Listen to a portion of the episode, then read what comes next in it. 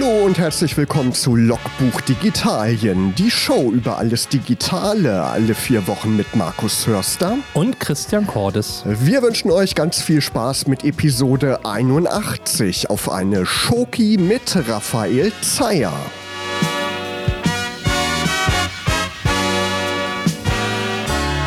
Musik von den Rolling Stones, Bite My Head Off. Ja, das soll aber in dieser Sendung natürlich nicht passieren, Christian.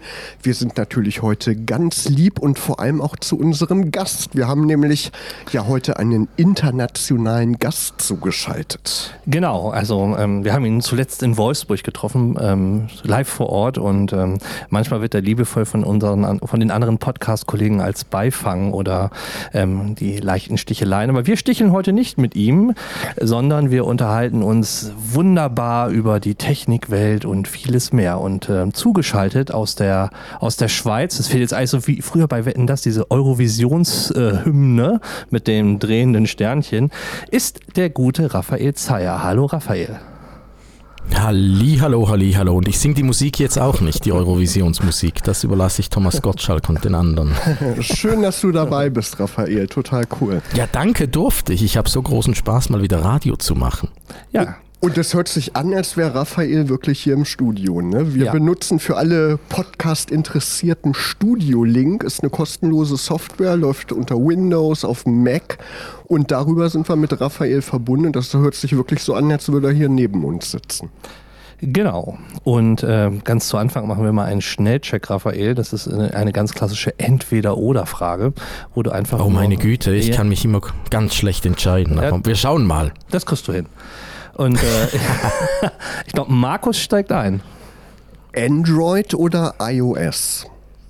Früher Android, jetzt iOS. Hawaii oder Thunfisch? Ähm, Hawaii, weil es so schön klingt. Kaffee oder Mate? Mate trinken wir in der Schweiz gar nicht so viel, ehrlich gesagt. Ich kenne es von den deutschen Kollegen, aber darum äh, eindeutig Kaffee. Design oder Code? Äh, Design. Reichweite oder Interaktion? Interaktion. TikTok oder Instagram? Uh, das ist Pest und Cholera. Ähm, äh, in, äh, in, ja, Instagram. Auto oder ÖPNV? Was ist ÖPNV? Der Person, öffentliche Personennahverkehr, also Bus, Ach. Zug, Flugzeug. Ach so, eventuell. ja, ja, dann, dann eindeutig. Ö wie, wie ist nochmal? ÖPNV nennt Ö ihr das? ÖPNV, öffentlicher Personennahverkehr. Wir nennen das einfach ÖV. Öffentlicher Verkehr. Viel einfacher, Christian. Ja. Die, die Schweizer, da siehst du, Schweizer da behauptet man noch, die Schweizer seien langsam. nee, aber ihr seid pünktlicher, das ist der Unterschied. Ähm, das stimmt auch. Spiegelreflex oder Smartphone? Ah, zum Glück hast du Spiegelreflex gesagt und nicht äh, spiegellos oder sowas. Darum äh, einfach Smartphone. Anzug oder Hoodie?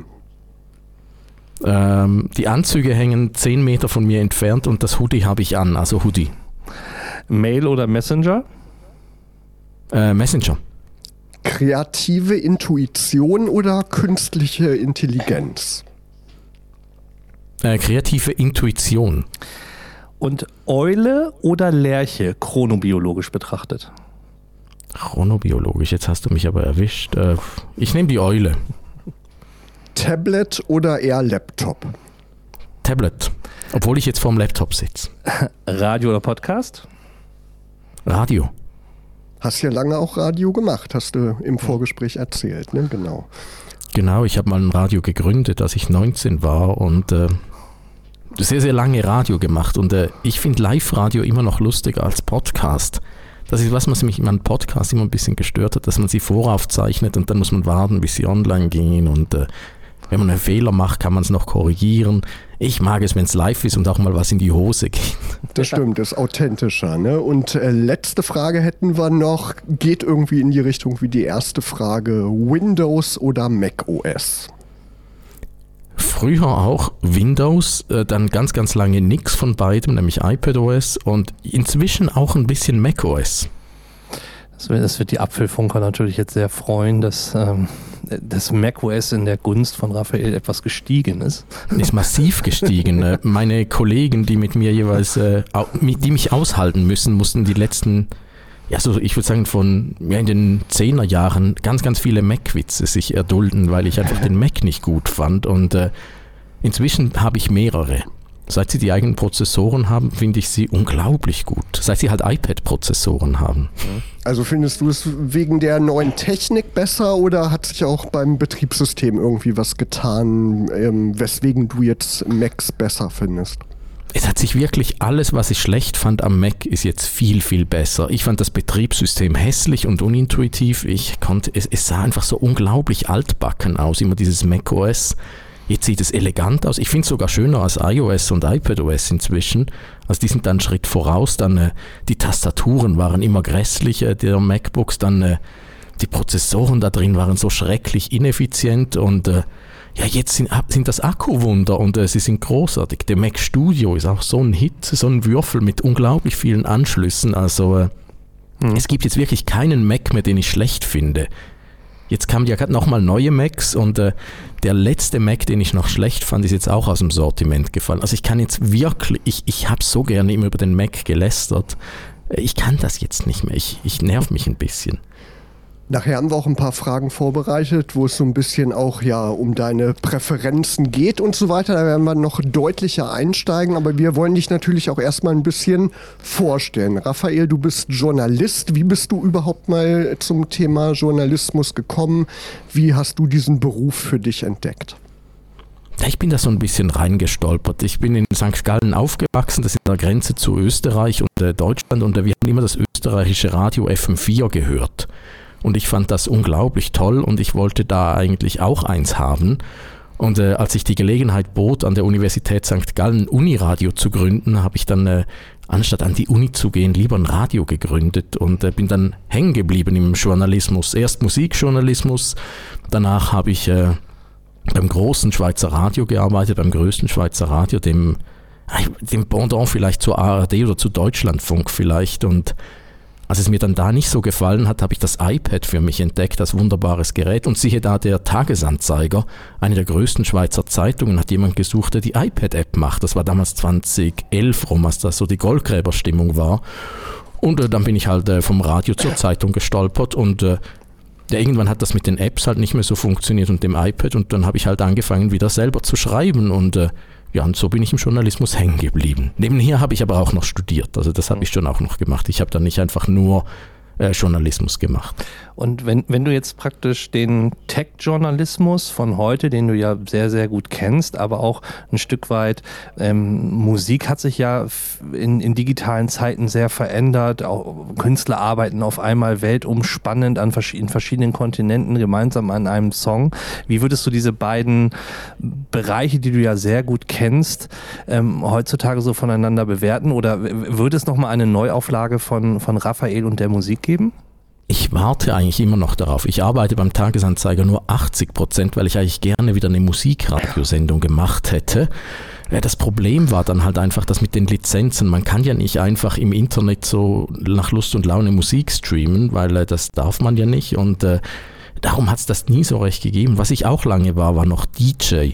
Ich war einer der ersten, äh, mindestens äh, im kleinen St. Gallen, der begriffen hat, wie man mit einem Laptop auflegt und der dann auch äh, gemerkt hat, dass man auch äh, ja, Elektromusik, also mit äh, abgemischten Beats, die fließend ineinander übergehen, äh, auch mit dem Laptop kann, weil äh, ich habe nicht so viel Taktgefühl. Ich habe mehr äh, Ahnung, was schöne Musik ist und solche Sachen, aber so Takt und sowas, ich könnte nie und nimmer äh, zwei Schallplatten so ineinander überfließen lassen, dass man es nicht merkt. Da habe ich keine Chance. Aber der Computer konnte das halt. Darum, äh, ja, ich hatte schon damals so eine Affinität dafür und ich würde es eigentlich wahnsinnig gerne wieder machen, aber man kann halt nicht äh, jetzt sich irgendwo hinsetzen, Podcast machen und äh, Musik da reinbasteln, weil äh, die Musik gehört einem ja nicht. Und äh, das war früher schon beim Radio unglaublich schwierig mit den Lizenzen und jetzt ist es nochmal viel komplizierter. Darum ist das so mit Musik, das ist etwas, was ich immer wahnsinnig gerne mal wieder machen würde, aber was einfach nicht geht. Du hast ja schon, wir haben ja gerade ein bisschen über Musik gesprochen und das waren ja auch so die 2010er Jahre noch so ein bisschen die auslaufende Hochphase der Musiksender MTV, Viva und heutzutage ist ja so ein bisschen, oder äh, YouTube hat ja zum Teil auch das ein Stück weit ersetzt, dass wir sehr, sehr viele Musikvideos äh, auf YouTube sehen oder in irgendeiner Art und Weise konsumieren. Und du hast ja auch angefangen, ähm, deinen YouTube-Kanal ähm, mehr zu bespielen und ich habe es in einem Podcast, glaube ich, mal gehört oder du hast es gesagt, er lag erst die, viele Jahre brach und war mehr eine, eine Ablageort und jetzt hat er seit ein paar Monaten beziehungsweise seit ein paar Jahren so eine Renaissance ähm, erlebt. Wie, wie, wie, wie schätzt du das so ein? Wo geht die Reise für dich und überhaupt äh, mit, dem, mit dem Netzwerk und mit dem Medium YouTube hin? Ja, das ist eben das Lustige, weil ich ja immer so Lust wieder auf Live-Radio und Radio im Allgemeinen und einfach wieder so was ein bisschen selber machen, weil äh, was man ja vielleicht nicht so kennt, wenn man es nicht von innen sieht, Zeitung machen ist ein unglaublicher Teamsport, es braucht ganz, ganz viele Leute, es ist alles äh, durchorganisiert und relativ komplexes Produkt. Und äh, Radio ist ein ganz, ganz einfaches Produkt. Da setzt man sich einfach ans Mikrofon und los geht's. Und äh, das ist der große Zauber und Reiz am Radio und ich habe das bei YouTube wieder gefunden. Also YouTube ist jetzt so ein bisschen mein, äh, meine Ersatzdroge für Radio und anstatt dass ich jetzt äh, wieder Radio mache, mache ich jetzt einfach nebenher YouTube und äh, das ist wirklich so, das war mir lange Jahre, lange Jahre auch überhaupt nicht klar. Ich hatte einfach dieses YouTube-Konto, wo ich hin und wieder was hochgeladen hatte. Wenn ich irgendetwas in einem Artikel hatte, was man jetzt wirklich nicht beschreiben konnte oder was man unbedingt zeigen musste, habe ich das auf YouTube hochgeladen und äh, ja, so während der Pandemie habe ich äh, damit äh, angefangen, das wirklich zu nutzen und inzwischen macht es gigantischen Spaß und es ist wirklich ein Mega-Hobby geworden. Ja, und wir haben ja auch schon gesagt, Reiz am Radio ist ja auch dieses äh, Live-Sein, auf Sendung sein, live zu interagieren. Und das machst du ja auch regelmäßig auf YouTube. Wenn ihr jetzt heute Abend live Logbuch Digitalien hört, um 20.30 Uhr rüberwechseln zu Raphael Zeyer, da geht er nämlich live bei YouTube. Und du hast ja auch ähm, ja in unserer kleinen Fragerunde dich bei der einen Frage für Interaktion entschieden. Und das bezieht sich, glaube ich, auch auf die Interaktion mit deinen Zuschauern, oder Raphael? Ja, auf jeden Fall. Also das ist ja das, äh, was an YouTube, das ist das, was aber auch ein bisschen schwieriger war. Erst habe ich äh, begriffen, wie man halbwegs YouTube-Filmchen macht. Und dann wollte ich das natürlich auch live haben. Und dann habe ich gelernt, erstens musste ich lernen, wie, wie Video geht. Das habe ich ja erst nicht verstanden. Ich konnte einfach fotografieren und hatte Fotokameras, die auch filmen können muss ich erst lernen, wie man filmt. Und danach wollte ich das eben auch live haben. Und äh, dann habe ich dann gelernt, dass live nochmal eine ganz andere Kiste ist. Und dann musste ich das erstmal in den Griff kriegen. Aber jetzt funktioniert das halt wirklich. Jetzt kann ich äh, auf YouTube live streamen. Und da kommt noch etwas hinzu, was ich beim Radio nicht so wirklich hatte, nämlich Interaktion. Damals beim Radio habe ich einfach gesprochen und es war lustig, aber so wirklich Interaktion war wahnsinnig schwierig, weil das so die großen Sendungen, die hatte ich von ja, von 2000 bis 2010 rum. Und äh, da war das ganze Internet, Social Media Zeugs noch nicht so weit, dass man da große Interaktion gehabt hätte während der Sendung. Es waren einfach Live-Sendungen und wenn man Interaktion wollte, musste man Gäste haben. Und äh, das braucht man jetzt ja nicht mehr. Jetzt macht man einfach einen YouTube-Livestream und die Leute schreiben dann und dann unterhält man sich mit den Leuten und das äh, das ist wirklich unglaublich lustig. Wie oft machst du das so mit diesen Live-Formaten? Ich glaube auf jeden Fall immer, wenn Apple zum Beispiel was Neues vorstellt, ne, dann planst du sowas ein. In welchen Abständen kann man sich das vorstellen? Ja, weil es äh, ein Hobby ist, ist es sehr, sehr unregelmäßig. Einfach wenn es gerade äh, zeitlich passt. Jetzt heute beispielsweise passt es wunderbar zeitlich, weil äh, ich ja dieses Radiointerview noch habe mit euch. Darum habe ich äh, das Kinder in die Bett, ins Bett bringen delegiert und äh, dann kann ich danach auch gleich noch ein bisschen hier sitzen bleiben und auch noch ein paar Fragen beantworten aus dem Publikum. Also es ist äh, nicht so, dass es irgendwie jeden Dienstag oder jeden Mittwoch oder sowas wäre, sondern einfach, wenn ich Zeit habe. Aber das ist auch das, was für mich YouTube so unglaublich entspannt macht. Bei der Zeitung muss man einfach halt, ja, man muss schauen, dass die Zeitung nicht leer ist und da muss man immer dann und dann was machen. Bei YouTube muss man das nicht, da macht man einfach dann was, wenn man Lust hat und äh, das ist, äh, das, darum ist es ein großartiges Hobby. Aber als Beruf möchte man es nicht haben. Aber hast du, wenn du zum Beispiel über Produkte, also du hast ja nicht nur die Livestreams auf deinem YouTube-Kanal, sondern du machst ja auch Reviews, wie man sagen würde, ähm, sprichst über einige Produkte, ähm, über Apps. Ich kann mich noch ähm, an, an, sehr gut, weil ich es äh, mir dreimal angeguckt habe hintereinander, an deine Vorstellung von Freeform damals, die App, die, oh, stimmt. die, die Apple rausgebracht hat. Und ich habe mich dann immer gefragt, okay, ähm, ähm, dein Hauptmedium ähm, Zeitung, wie würde der, der Leser wird ja mit einem Leserbrief antworten und sagen, also das fand ich jetzt nicht gut oder ähnliches. Und bei YouTube kriegst du die Kommentare ja relativ schnell. Stellst du grundsätzlich einen Unterschied zwischen den beiden Medien äh, äh, fest, was das Feedback und die Feedback-Kultur der Leser, Schrägstrich Zuschauer angeht? Also antworten sie dir auf, in der Zeitung anders, so nach dem Motto, das sehe ich aber anders, Herr Zeyer. Ja, wie soll ich sagen? Bei der also wir haben bei der Zeitung ja auch äh, die Online-Ausgabe, die inzwischen ja grö äh, größer ist als die Zeitung selbst. Und äh, da gibt es auch Kommentare dort ist äh, der, der Grundtenor, darum habe ich mich auch ewig nicht auf YouTube getraut, weil der Grundtenor ist äh, unten an den Artikeln meistens ein bisschen, ich möchte es jetzt nicht sagen giftiger, aber so ein bisschen kritischer, hinterfragend und nicht immer sehr wohlwollend, sagen wir es nett. Mhm. und äh, bei YouTube habe ich befürchtet, ist alles viel, viel schlimmer. Da wird man dann gleich äh, gedisst und äh, ge gelästert und abgekanzelt und blöd hingestellt. Und äh, das Gegenteil ist passiert. Das Publikum auf YouTube habe ich als so unglaublich freundlich äh, empfunden, äh, dass ich auch da geblieben bin. Also das war ja nicht geplant, dass ich da auf dieses YouTube gehe. Es wurde einfach immer mehr, weil die Leute so nett waren und einem immer ermuntert haben, mach doch mal noch dies und äh, mach doch mal das und oh, wir freuen uns immer so sehr und äh, wir hören das und schauen das immer und äh, also das ist wirklich äh, das Erstaunliche. Ich hätte erwartet, dass das, die Kommentare auf YouTube viel, viel böser sind als bei der Zeitung, aber Überhaupt nicht, die sind unglaublich freundlich. Ja, weil die Zuschauer irgendwie, ich glaube auch, die denken auch, die kennen dich, weil die dich regelmäßig sehen. Du sitzt immer so ja, finde ich, in so einer entspannten Situation an diesem Tisch hast da dann Klee stehen. Darüber hast du auch vor ein paar Videos ausführlicher gesprochen. Und irgendwie ist das immer so die gleiche Atmosphäre, was das Ganze aber auch irgendwie so sympathisch macht. Und dadurch kommen die Leute, glaube ich, auch immer wieder gerne zu so einem Kanal und klicken dich an. Sind ja immerhin fast 74.000 Abonnenten inzwischen. Ist schon eine Riesenmenge, oder? Ja, es, also es sind unglaublich viele. Man verliert ein bisschen den Überblick über die Zahlen, wenn man da bei YouTube, ich, ich weiß noch, als ich gestaunt habe, dass es das erste Mal 100 Leute am Tag waren, die es geschaut haben. Inzwischen hat man das äh, ja manchmal pro Minute und äh, da muss man schon schauen, dass man da nicht äh, den Bezug dazu verliert. Aber ich habe einfach auch die, ich habe immer die Hoffnung, dass wenn man nett ist, dass die Leute dann auch nett sind und äh, ich, ich habe auch keine Lust, mich auf YouTube irgendwie groß zu ärgern oder irgendwelche Sachen schlecht zu machen oder irgend sowas. Also ich glaube, das trägt schon auch dazu bei, dass die Leute dann halt auch ein bisschen netter sind. Und damit ihr nochmal Raphaels alte Radioskills äh, hören kann, könnt äh, und euch davon überzeugen könnt, wie gut er ist, äh, moderiert Raphael jetzt den nächsten Song an. Oh ja, da freue ich mich riesig drauf. Das ist das, was ich immer wieder machen wollte, aber eben nicht konnte. Aber beim Radio kann man es ja, weil ihr habt ja die Lizenzen. Äh, ich habe mir ein Lied wünschen dürfen und ich habe mir eines meiner ganz, ganz großen Lieblingslieder gewünscht. Ist von einer ganz, ganz großen Lieblingsband von mir, die es leider momentan nicht mehr gibt, schon ein ganzes Weilchen, aber die Leute sind noch da. Ich hoffe immer noch auf eine Reunion. Die Rede ist von den Talking Heads und äh, ich habe mir Once in a Lifetime gewünscht.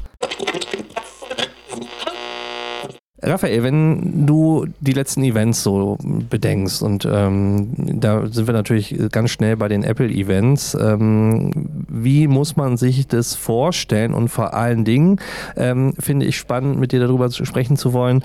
Apple tut ja sehr viel in den letzten Jahren schon so mit dem Thema Nachhaltigkeit, recyceltes Aluminium, was verwendet wird, äh, Schadstofffreiheit und, und, und.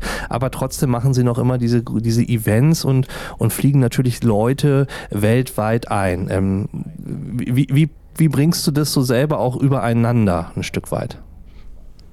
Man muss dazu eben wissen, sie haben früher, bevor sie angefangen haben, die Leute nach Amerika zu fliegen, waren die Events jeweils auf den Kontinenten.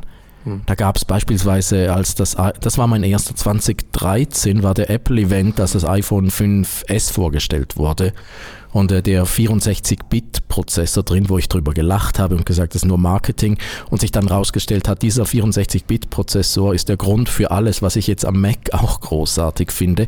Und äh, da war der Event, wenn ich es richtig im Kopf habe, in Berlin. Da wurden die europäischen Journalisten wurden nach Berlin geladen, dann hatte man da so ein Apple Mini-Event. Man hat da gesessen, den Event auf Leinwand geguckt und danach äh, konnte man die Produkte anschauen und die Apple Manager waren da und also natürlich nicht alle, aber ein Teil davon. Und äh, ich vermute, sowas gab es auch in Asien und äh, Irgendwann haben sie damit aufgehört und haben statt, dass sie äh, alle von einem Kontinent äh, in einen Ort auf dem Kontinent geflogen haben, haben sie äh, nur noch ein paar wenige nach Amerika geflogen, weil ich vermute, die Rechnung, die sie gemacht haben, ist, ist, ist mit diesen Umweltschutzdingen ist ja immer zweierlei. Wenn, wenn du es richtig machst, ist es nicht nur gut für Mutter Natur, wie Apple immer sagt, sondern auch gut für die Aktionäre und fürs Portemonnaie. Ich vermute, ich, ich weiß das ja nicht, ich spekuliere einfach munter vor mich hin, äh, aber ich vermute, es war viel, viel teurer und umweltschädlicher, die vielen Apple Executives und all den Plunder nach Europa und nach Asien zu fliegen, als aus jedem Land ein paar wenige Nasen nach Amerika. Ich vermute, es war sowas, aber ich rate da nur vor mich hin und äh, was man auch sagen muss, es sind äh, wenig, viel, viel weniger Events als auch schon. Also dieses Jahr ich war dieses Jahr, glaube dreimal nur in den USA und zweimal äh, bei Apple, wenn ich es richtig im Kopf habe. Früher war das teilweise auch viel, viel mehr. Aber sie geben sich ja auch, also man, wenn man schon länger sich die Keynotes anguckt, sie verändern ja sehr viel hin zu ja fast schon Blockbustern. Also gu gute Videos, die gezeigt werden, auch vor, vor einer großen Audience. Es ist natürlich immer noch die Präsenzshow von Tim Cook und, und, und vielen, aber es ist ja viel mehr eigentlich etwas, was, was der Zuschauer zu Hause auch im Nachhinein oder auch im Livestream äh, mitgucken kann. Ähm, da bleibt ja eigentlich nur die Hands-on-Area, die man nicht hat, aber der Rest ist ja schon sehr durchchoreografiert eigentlich. Ja, also das ist ja das, was die Berichterstatter bemängeln. Also ich auch, ich vermisse ja die Shows mit echten Menschen, die auf der Bühne stehen und Sachen erklären und wo auch mal was schief geht, halt wie beim Radio. Darum war der Meta-Event mit Mark Zuckerberg so erfrischend. Der war halt noch da auf der Bühne und hat die Sachen erklärt und hat da auch vom Skript abgewichen und Witze gemacht zum Schrecken seiner äh, Presseleute und so. Also das war halt wieder so ein richtig klassischer Event. Bei Apple sind es einfach diese Filmchen, die man guckt und äh, danach das Hands-on. Aber der Grund, warum man ja hingeht an diese Apple-Events, ist eben nicht, äh, um diese Filmchen zu gucken. Wie gesagt, das kann man zu Hause besser und ist auch für die Leute, die zu Hause sitzen, viel, viel cooler als äh, vorher diese teilweise ein bisschen langatmigen Events, wo es dann noch Demos gab und solche Sachen. Nein, äh, der Grund, warum man hingeht, ist, weil man danach halt mit den Apple-Leuten auch sprechen kann. Ich gehe da wegen den Menschen hin. Das ist ja das Erstaunliche. Apple gibt sich ja immer so, äh, so ein bisschen geheimnisvoll und äh, wir sagen nichts und so, aber an diesen Events, das ist wirklich die Gelegenheit, wo man mit den Leuten ins Gespräch kommt, die die Sachen machen und das ist für mich so wahnsinnig wertvoll. Man hat es während Corona, hat man es ein bisschen auch gemerkt, äh, da konnte man ja nicht hin und die Geräte nicht in die Hand nehmen. Da würde man jetzt sagen, das ist ja gar nicht so wichtig. Das Problem war aber danach, äh, nach dem Apple-Event äh, müssen wir ja in der Zeitung Fotos haben von den Sachen. Und da hatten wir dann halt nur die offiziellen Fotos von Apple. Und das sieht natürlich alles super aus. Sonst haben wir jeweils selber fotografiert oder Pressefotografen waren da und da sieht man dann die Produkte viel, viel realistischer. Wenn, äh, wenn man nicht da ist, dann muss man einfach nehmen, was man kriegt und äh, das ist dann auch nicht immer ganz so ideal. Also das, das spricht schon auch dafür, um vor Ort zu sein, weil äh, da kann man ein Gerät auch mal umdrehen, gucken, ob da jetzt ein Lightning-Stecker oder ein USB-C-Stecker schon dran ist. Und äh, wenn Apple die Fotos liefert, können Sie natürlich genau entscheiden, welchen Winkel Sie zeigen. Und falls irgendetwas äh, nicht zeigwürdig ist, dann zeigen Sie das einfach nicht. Und äh, das kriegt man dann ja auch nicht, weil man nicht da ist. So der Rhythmus, wie Apple seine Produkte vorstellt, ist ja jedes Jahr relativ ähnlich. Da kann man sich ja ganz gut drauf einstellen. iPhones werden im September ungefähr vorgestellt. Da kann man ja ungefähr so ähm, mit rechnen, dass dann irgendwann diese Mail kommt. Hier, Raphael, komm mal zu uns rübergeflogen. Wir haben da was zu präsentieren. Ähm, wie lange im Voraus erfährst du denn davon, wenn so eine Einladung eintrudelt? Ist das auch so kurz vorher, wie die Öffentlichkeit davon erfährt? Ja, das teilweise sehr, sehr überraschend. Also die iPhone-Events natürlich nicht. Die, ich blockiere mir in den, ich habe mir jetzt auch für nächstes Jahr schon blockiert, äh, was Apple angeht. Äh, erste und zweite Juniwoche für die große Software-Entwicklerkonferenz und äh, erste und zweite Septemberwoche für iPhone und Apple Watch. Die große Unbekannte, wo ich momentan ein bisschen Mühe mit habe, ist, was im Frühjahr ist, weil es kommen ganz, ganz viele neue iPads vermutlich und die Brille kommt ja auch noch richtig und ich habe keine Ahnung, diese Frühjahresevents, das sind meistens die Überraschungsevents. Und äh, da ist, kann es dann gut sein, dass man dann äh, ja zusammen mit der Öffentlichkeit eigentlich erfährt, dass man da noch äh, äh nach, in die USA mal sollte. Und äh, das ist dann hin und wieder schon ein bisschen überraschend. Ich weiß nicht, ich habe das Chicago-Event damals, wo sie da auf dieser Highschool das iPad für die Bildungsbranche vorgestellt haben. Da habe ich überhaupt nicht mit einem Event gerechnet und plötzlich kam äh, abends um 6, 7 kommen da jeweils diese Einladungen, ja. Und äh, da habe ich dann plötzlich im Mail geguckt und äh, gesehen, oh meine Güte, ich muss nach Chicago. Journalisten und äh, auch andere Podcaster, also es gibt ja so Namen, die hört man immer wieder, einen Görman oder einen Minchi Quo oder ähnliches, diese berühmten Leaker. Und in den letzten Jahren haben wir auch sehr oft festgestellt, dass die Informationen zum Teil, naja, sehr gut sind, aber natürlich auch manchmal sehr davon abweichen. Ähm, und wenn du jetzt sagst, dass du natürlich auch die Chance hast, bei diesen Events mit den, mit den Apple-Leuten zu sprechen, was glaubst du, wie sehr wurmt sie das?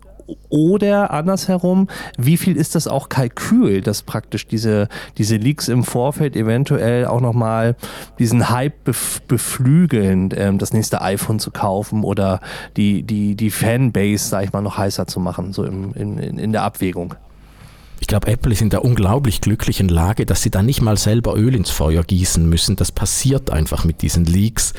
Andere Firmen müssen da manchmal schon ein bisschen nachhelfen oder mal noch was zeigen oder sowas, aber äh, bei Apple läuft es eigentlich, ist ein Selbstläufer, weil sie halt momentan so eine unglaubliche Glückssträhne haben von äh, unendlichem Erfolg praktisch. Darum äh, kommt das mit diesen Leaks von ganz alleine, aber äh, ich glaube nicht, dass sie da wahnsinnig viel dazu beisteuern und ich glaube auch die Leute bei Apple ärgern sich dann schon, wenn zu viel. Ich glaube, man freut sich ein bisschen diebisch, wenn sie, wenn sie falsch liegen. Beispielsweise ist der HomePod, da der Apple-Lautsprecher, der wurde ja irgendwann abgeschafft und alle dachten, ja, das war's jetzt. Und dann im Januar, diesen Januar kam er ja plötzlich wieder und das hat eigentlich niemand auf dem Radar gehabt.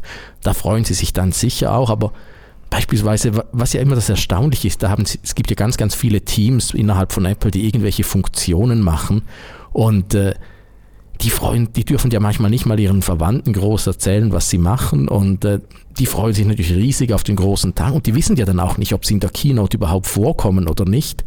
Und äh, früher, als die Events noch ein bisschen weniger Filmchen waren und mehr halt äh, Live-Präsentationen, die sitzen dann halt auch im Publikum. Mir ist es äh, 2018 passiert, dass das iPad Pro kam, das neue Design ohne Home-Knopf.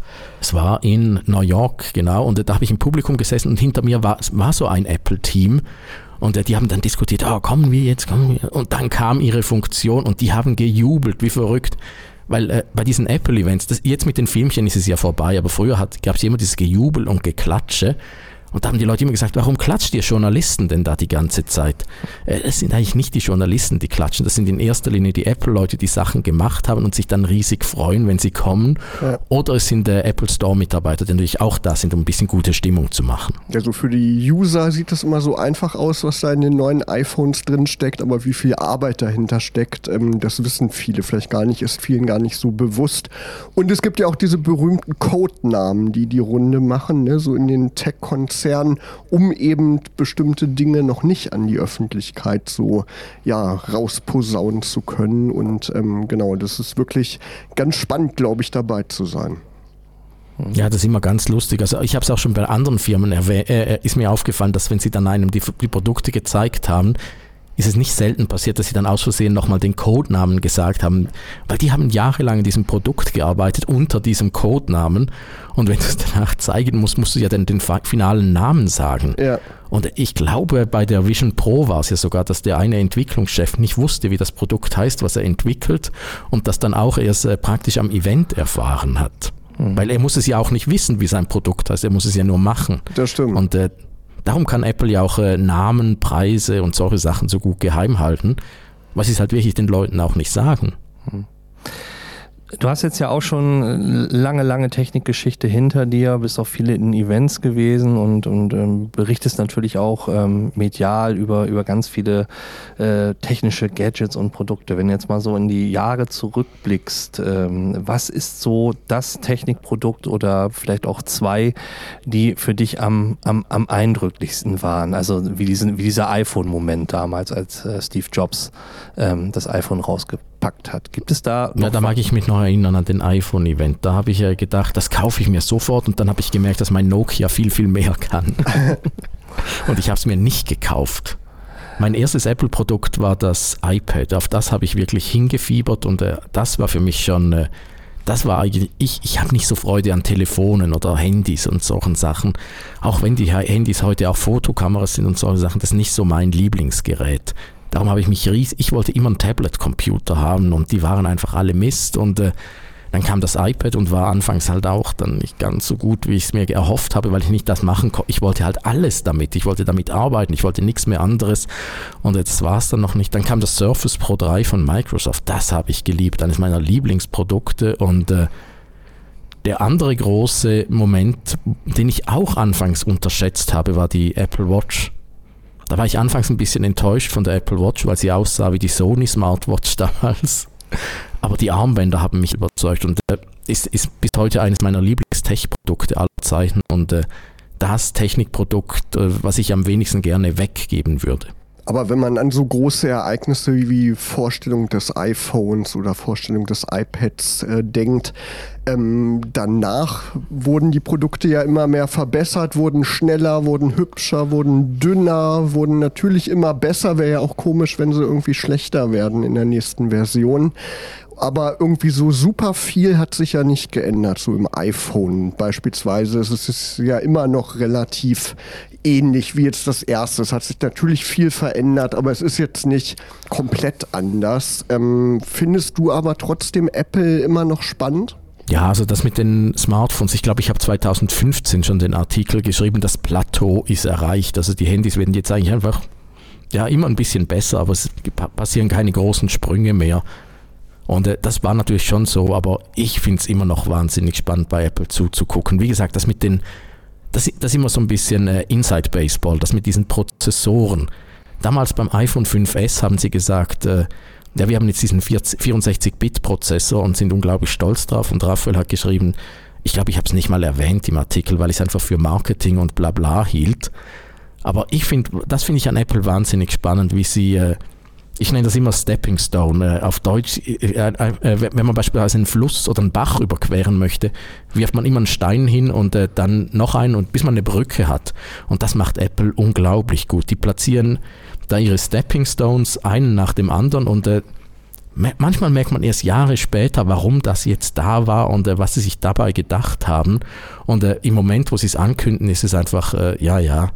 Beispielsweise das, der Fingerabdrucksensor auf dem iPhone, der war, ja, der war praktisch, aber äh, dass darauf dann äh, Apple Pay basiert, das hat man damals ja nicht kommen sehen. Mhm. Und äh, mhm. solche Sachen finde ich wahnsinnig spannend, weil sie halt wirklich äh, das muss man ihnen wirklich zugute halten. Sie haben einen unglaublich langen Atem und also sie können es sich natürlich auch leisten. Andere Firmen können sich nicht leisten, äh, fünf, zehn Jahre im Voraus zu planen, wann sie welche Innovation dann bringen wollen.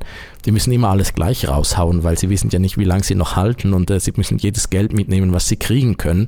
Apple kann es sich leisten, sehr, sehr weit in die Zukunft zu planen und äh, ich, ich nenne es immer, sie sind der Meister der Salamitaktik ich finde das als Beobachter unglaublich spannend, als Konsument natürlich auch ein bisschen frustrierend, weil äh, wir wissen ja alles, was technisch schon möglich wäre. Warum haben wir das bei Apple nicht und warum haben es die anderen und solche Sachen? Aber da muss man halt auch ein bisschen drüber stehen. Ja, und Sie können sich wirklich bei jeder Produktvorstellung einer riesigen medialen weltweiten Aufmerksamkeit sicher sein. Das steht auf jeden Fall fest. Raphael Zeyer ist weiterhin unser Gast hier bei Logbuch Digitalien. Raphael, eben haben wir ja über deine Highlights gesprochen in deiner Technikberichterstattungshistorie. Gibt es denn auch irgendwie ein, zwei Sachen, an die du dich besonders ungern zurückerinnerst? Oh, lass mich überlegen, was war sehr, sehr enttäuschend. Ähm ich wäre versucht zu sagen, äh, alle Smart-Lautsprecher, die ich in den letzten Jahren gesehen habe, die sind einfach alle schlecht. Das wirklich so eine der großen Enttäuschungen. Die andere Enttäuschung war, bis vor ganz, ganz kurzem waren alle Computerbrillen von der Google Glass, die ich mal getestet habe, bis äh, ja, zu all den Meta-Brillen. Aber jetzt momentan äh, die Quest 3, die aktuelle Meta-Brille, ist wirklich so die erste, die wirklich gut ist.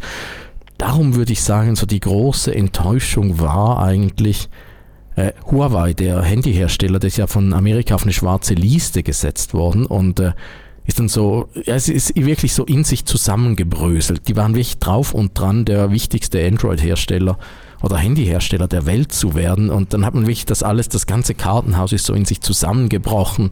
Äh, Leute wurden entlassen und äh, das war wirklich äh, sehr, sehr traurig mit anzuschauen. Und er hat einem auch einfach leid getan für die Leute, die es erwischt hat. Und äh, war auch ein bisschen schade für die Konkurrenz, weil äh, das ist etwas, was ich äh, immer ganz, ganz wichtig finde, ist, dass es Konkurrenz gibt. Darum bin ich ich mag wahnsinnig gerne meine Apple-Produkte, aber es ist wirklich inzwischen ein bisschen viel, ist ein Klumpenrisiko geworden. Ich nutze darum sehr, sehr viele Google-Dienste, um das ein bisschen auszubalancieren. Aber ich mag es nicht, wenn ich alles von einem Hersteller habe. Darum, ich liebe es, wenn es Konkurrenz gibt. Und äh, Huawei, man kann davon halten, was man möchte. Und äh, mindestens im Handybereich waren sie wirklich äh, eine wunderbare Konkurrenz und äh, waren kurz davor, äh, Samsung zu überholen. Und Samsung, Samsung hat wirklich ganz schlecht ausgeschaut. Und in letzter Sekunde hat es Huawei erwischt. Also das war, das war schon ein bisschen enttäuschend, dass das da so in sich zusammengefallen ist. Nicht die politischen Gründe dahinter, die sind mir ein bisschen schnurz, aber ich fand es einfach schade für die Leute, die da gearbeitet haben. Das ist ja auch immer so ein bisschen aktuell, auch überall wieder Entlassungen in der Technikbranche ja, das, das finde ich, das sind so die enttäuschenden Seiten des Jobs, wenn man dann halt äh, jahrelang mit Leuten zu tun hatte und äh, die dann äh, ganz, ganz unzeremoniell dann einfach weg sind, weil die Firmen sie halt nicht mehr brauchen. Das stimmt, aber der Punkt mit Konkurrenz im Technikbereich, das ist wirklich wichtig. Ne? OnePlus, Christian, mhm. wir haben ja auch oft drüber gesprochen, jetzt wurde gerade das 12er vorgestellt, kommt nicht nach Deutschland. Ja, das stimmt. Ähm, ich kann mich auch noch an meine Vor-Apple Watch-Zeiten erinnern. Da gab's, ich war einer der ersten auch, die eine Pebble Watch hatten. Kennt ihr euch, könnt ihr euch noch daran erinnern? Das ist ja, die ja. mit dem E-Ink-Display. Ja, genau, diese kleine mit dem E-Ink-Display. Ich habe sie geliebt. Und dann kam die Apple Watch und habe gedacht, scheiße, was hast du jetzt für so ein Stück Antiquariat an der Hand? Aber das war damals großartig, diese, diese Pebble Watch mit den Watch-Faces. Ach, ich habe es geliebt. Die andere Frage, wenn du aus dem Haus gehst, welche drei Technikprodukte sind immer an, an, an deiner Seite. Also ohne was würdest du nicht aus dem Haus gehen oder dich äh, technisch nackt fühlen, wie man so schön sagen würde. Ich fühle mich sehr, sehr technisch nackt, wenn ich keine Apple Watch trage. Die Apple Watch ist wirklich so, ich habe da auch das Modell, was äh, selber Mobilfunk drin hat. Darum kann ich das Handy auch mal zu Hause lassen, muss es nicht mitnehmen. Ich würde darum sagen, äh, meine drei wichtigsten Tech-Geräte sind die Apple Watch, die Kopfhörer, die AirPods und eine Fotokamera, eine richtige Fotokamera äh, nicht äh, die Handykamera, sondern äh, ein bisschen eine größere Kamera trage ich sehr, sehr gerne mit mir rum. Ich glaube, das sind meine drei Geräte, die ich äh, meistens, meistens dabei habe. Langsam neigt sich die Sendung auch schon dem Ende entgegen, Raphael, und langsam neigt sich auch das Jahr 2023 dem Ende entgegen. 2024 kommt bald. Vielleicht äh, ganz kurz noch, auf was freust du dich am meisten im nächsten Jahr? Ich bin unendlich gespannt auf die neuen iPads. Dieses Jahr hat Apple zum ersten Mal seit 2010 keine iPads auf den Markt gebracht. Jetzt, ich glaube, da kommt nächstes Jahr was sehr, sehr Großes und da wird umgestellt, vereinfacht, verbessert. Man stellt sich vor, Apple würde einfach mal ein Jahr lang kein iPhone bringen. Du meine Güte, und das war jetzt beim iPad, also 2024 wird ein iPad-Jahr und da bin ich natürlich als äh, iPad-Arbeiter bin ich da unglaublich gespannt. Aber ja, die Brillen, äh, die werden nächstes Jahr wieder riesig sein und äh, künstliche Intelligenz auch. Also äh, ich glaube 2024 wird unglaublich spannend. Ja, und Raphael Zeyer wird auf jeden Fall berichten im Tagesanzeiger und auf seinem YouTube-Kanal. Da klickt auf jeden Fall mal rein. Und wir wollen euch natürlich nicht gehen lassen ohne unsere monatlichen App-Tipps. Und Raphael hat auch einen App-Tipp dabei. Oh ja, stimmt, ich darf auch. Äh, ihr habt ja vorhin schon mal erwähnt, äh, dass ihr das Video auch geguckt habt, äh, wo ich Freeform vorgestellt habe. Das ist auch wieder so eine, eine aus der Rubrik Klumpenrisiko. Ich bin großer Fan von Notizen-Apps. Ich brauche aber Notizen-Apps, die mich nicht behindern, die man links und rechts, oben, unten, überall andocken kann, wo man was schreiben kann, wo man einfach mit dem Stift rumkritzeln kann und nicht irgendwo das Papier dann fertig ist. Darum mag ich äh, OneNote von Microsoft so sehr, aber das ist mir ein bisschen zu kompliziert und kann zu viel. Und äh, ausgerechnet Apple hat mir die perfekte Notiz-App gebaut, die heißt Freeform. Und äh, da kann ich einfach Notizen schreiben und wenn ich merke, ich muss links was äh, noch dazu kritzeln, dann mache ich das links und dann rechts und dann, wenn ich noch mehr Platz brauche, zoome ich rein. Es ist wirklich genau, es ist genau mein Produkt. Leider wieder von Apple, aber ich mag es außerordentlich und ich, ich kann es nur empfehlen, mal auszuprobieren. Ist auch gratis. Vielen Dank. Christian. Mein App-Tipp ist Microsoft Loop. werden jetzt wahrscheinlich viele sagen, was ist das? Einige kennen vielleicht Notion als App und Microsoft Loop ist quasi das neue Produkt von Microsoft, was in dieselbe Richtung geht. Ähm, und ich finde das User Interface von, von Loop sehr, sehr gelungen. Und ich intuitiv konnte ich sofort damit arbeiten, was bei Notion ähm, schon schwieriger fiel damals. Und ähm, deswegen ähm, bin ich gerade so ein bisschen hyped über ähm, Microsoft Loop und äh, in jeder freien Minute versuche ich ganz viel aus, was, was alles damit geht und ähm, ja, bin halt sehr gespannt. Es ist auch so eine Mischung aus ja, ähm, Notiz, äh, Microblogging-App, wo man halt auch Sachen publizieren und vorbereiten kann. Es ist so ein bisschen so eine ja, eierlegende Wollmilchsau in dem Kontext. Ich habe das auch schon mal ausprobiert und war eher sehr überrascht, wie sehr Microsoft bei Notion geklaut hat. Das ja. wird, sieht wirklich eins zu eins aus wie Notion, aber ist natürlich kostenlos auf jeden Fall für Microsoft 365 Nutzer mhm. oder für jeden sogar. Ne? Genau, also unbedingt mal ausprobieren. Ich habe auch eine App dabei, Omnivore. Das ist eine Open Source Alternative zu Pocket. Also da könnt ihr, wenn ihr im Internet unterwegs seid, eure Artikel drin speichern und dann später lesen. Kennt man aus Pocket, aber die genialste Funktion ist, man kann dort drin Newsletter abonnieren. Braucht man nicht mehr per E-Mail bekommen, kann man dann dort lesen in einem wirklich sauberen Modus. Auf jeden Fall mal ausprobieren. Ja, und das war es auch schon mit Logbuch Digitalien für heute. Herzlichen Dank an Raphael, dass du dabei warst. Ja, danke, dass ich durfte und danke für die zwei App-Tipps. Ich bin schon am gucken. Ich bin auch großer Pocket-Fan. Und jetzt äh, Omnivore wird äh, sofort installiert. Super. Raphael, vielen Dank. Vielen Dank, Christian. Wir hören uns wieder am 26. Dezember. Und bis dahin wünschen wir euch eine schöne digitale Zeit.